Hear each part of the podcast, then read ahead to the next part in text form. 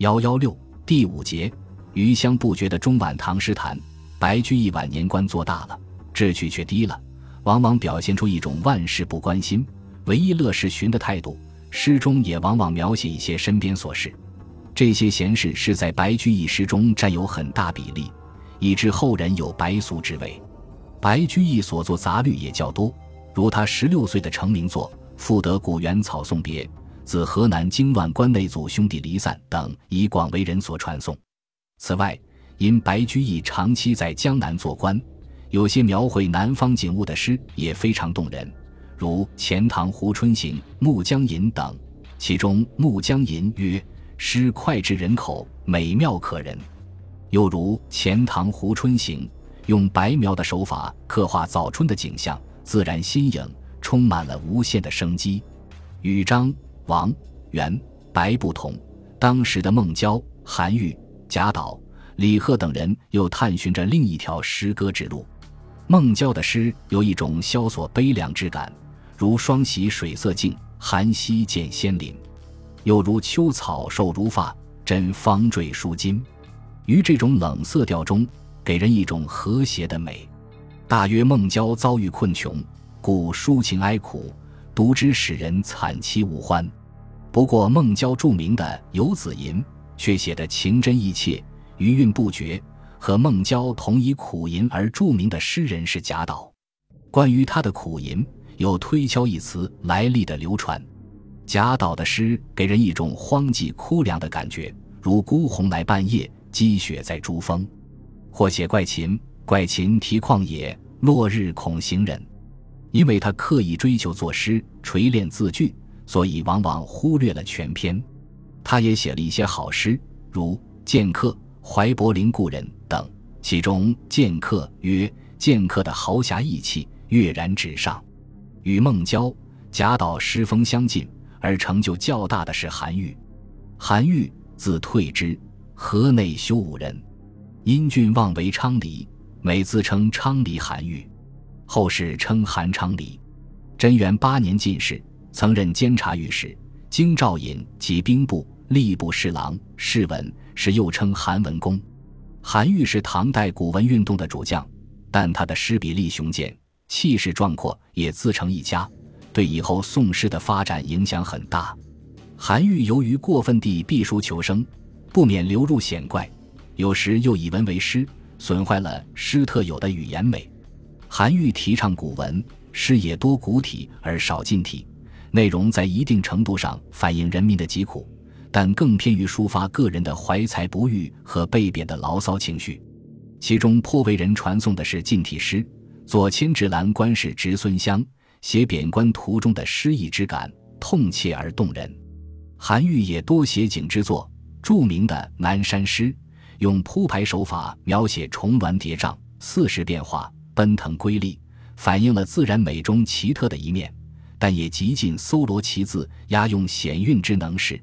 韩愈在《奉愁卢给释云夫四兄取江河花行》中的太白山高三百里，覆雪摧为插花里，又给人一种壮丽雄健的新鲜意境。此外，有些写景诗还颇有盛唐诗风，如著名的七绝《早春呈水部张十八柱教》，写早春微雨中景色新鲜而又别致。李贺是与孟郊、贾岛。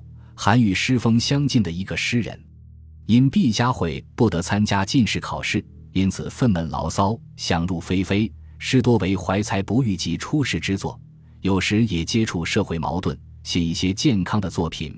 其中为人所称道的是歌颂边塞将士英雄气概的《雁门太守行》。李贺在诗歌创作上力求开辟一个新的天地，从而形成一种奇绝幽峭、浓丽凄清的浪漫主义风格。对以后的杜牧、李商隐、温庭筠等人产生了很大的影响。中唐诗坛上，柳宗元自成一家。柳宗元，字子厚，河东人，贞元进士，幼中博学弘词科，授集贤殿正字，调蓝田尉，拜监察御史。他参加了永贞革新运动，失败后贬永州司马，调柳州刺史，死于柳州，世称柳柳州或柳河东。柳宗元是唐代古文运动的主将，与韩愈齐名，诗幽巧明净，多感叹身世之作。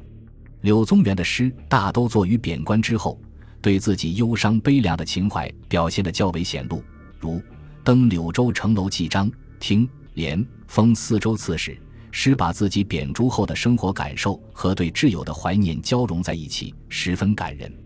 柳宗元有些诗也写得较为含蓄，如《酬曹氏遇过象限见记》，诗于深卷中，给人一种伤感之情；即如柳宗元著名的《江雪》，也使人于安谧冷寂中，似乎能看到诗人的苦处。此外，柳宗元还作有一些反映生民疾苦的诗，又写一些寓言诗，借以书写自己失意沉沦的不平之感。与柳宗元遭遇大致相同的刘禹锡，在中唐诗坛上也占有重要的地位。刘禹锡，字孟德，中山无极人，贞元七年进士，右中博学弘词科，官监察御史。参加永贞革新失败后，贬朗州司马，历连州、夔州、河州刺史，后入朝为主客郎中。晚年居洛阳，与白居易为师友。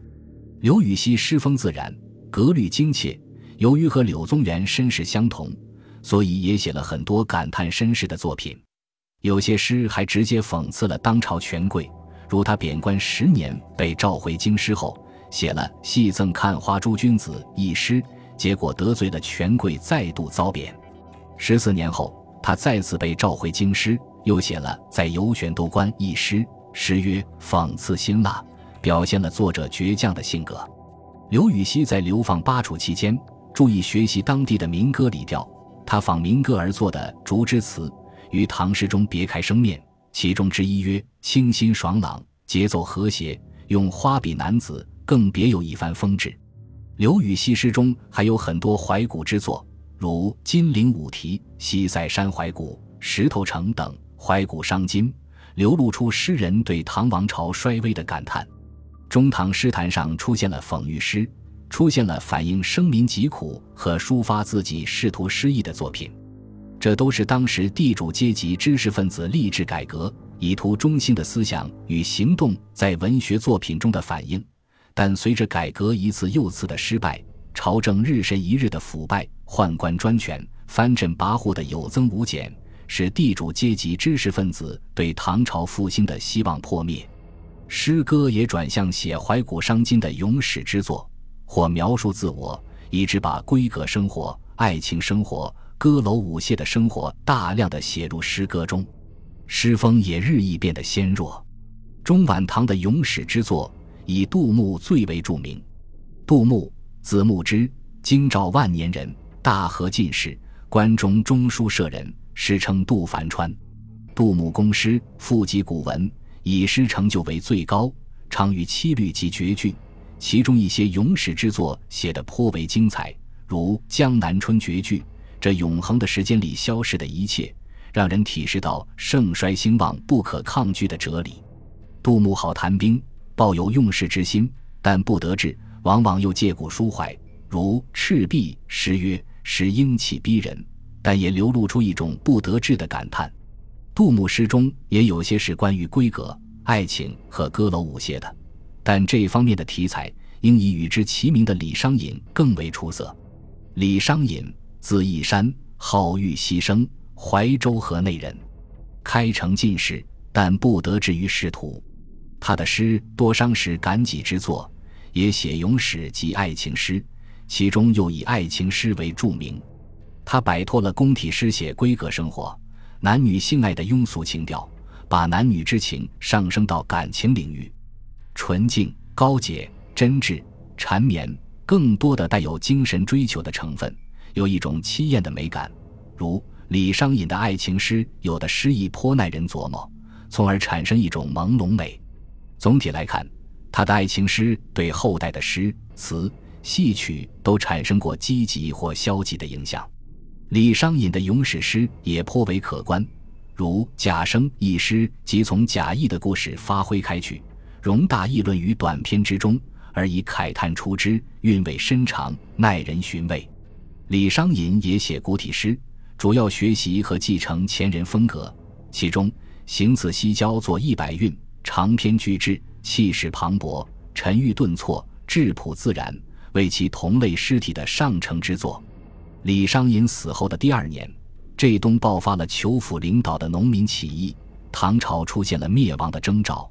从此到唐朝灭亡，唐诗的发展也经历了它的最后阶段。这一时期的主要诗人有皮日休、聂夷中、杜荀鹤、司空图、韩沃、陆龟蒙、吴荣等人。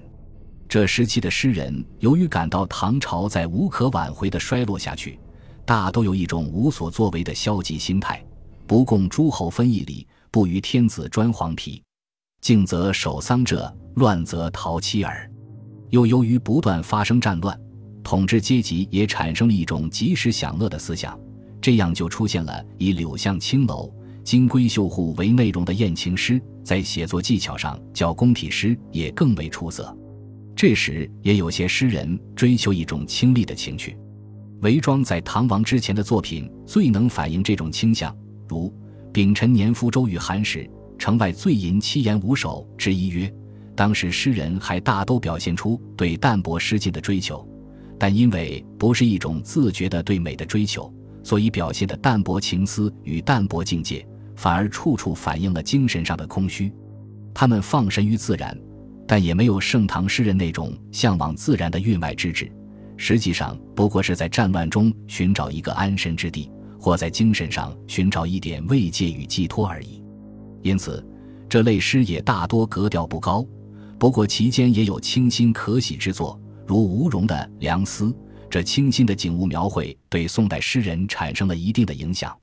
唐末统治阶级对人民的剥削也越来越重，人民生活困苦，这些也反映到诗人作品中来。虽然数量不多，但颇有佳作，如聂夷中的《永田家》，这是一首流传千古的名篇，形象深刻地概括了农民被残酷剥削后的惨痛心情。总的来说，晚唐诗歌创作的成就不是很大的，但这一时期诗歌理论却得到了进一步的发展。值得称道的是《司空图诗品》的问世，这部诗论是对唐人诗歌创作上艺术审美的出色总结，对后来的诗歌创作具有深远的影响。他把诗歌分为二十四品，辨析各种不同的意境和风格。他所欣赏和倡导的是一种妙选自然、超以向外、得其环中。不注一字，尽得风流的艺术境界。结合他其他一些诗论，不难看出他诗论的核心点是景外之景、向外之向、味外之旨、韵外之旨之说。而诗品之所以具有很高的美学价值，主要在于他把诗人的诗歌创作与欣赏者的形象思维紧密地联系在一起了。这也就揭示了我国古代诗歌艺术的魅力所在。景外之景与味外之味，完全可以看作是一个审美欣赏的过程。这个欣赏过程可分三个环节。第一个环节是相和味，这个相是第一重相，是指作品所展示出的具有典型特征的，可以诱发读者进行想象的意象。味是从这个相中直接生发出来的，是读者不经过审美想象就可以直接得出的。味也就是浅层的味。第二个环节是向外之相。这个相可以说是第二重相，是欣赏者在获得第一重相之后，在头脑中经过想象而获得的意境。第三个环节是味外之味，也就是司空图所说的远在咸酸之外的纯美之味。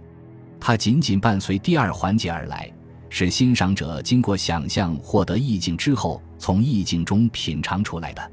它的最大特点就是远而不近，只有当他寻觅到味外之味的时候。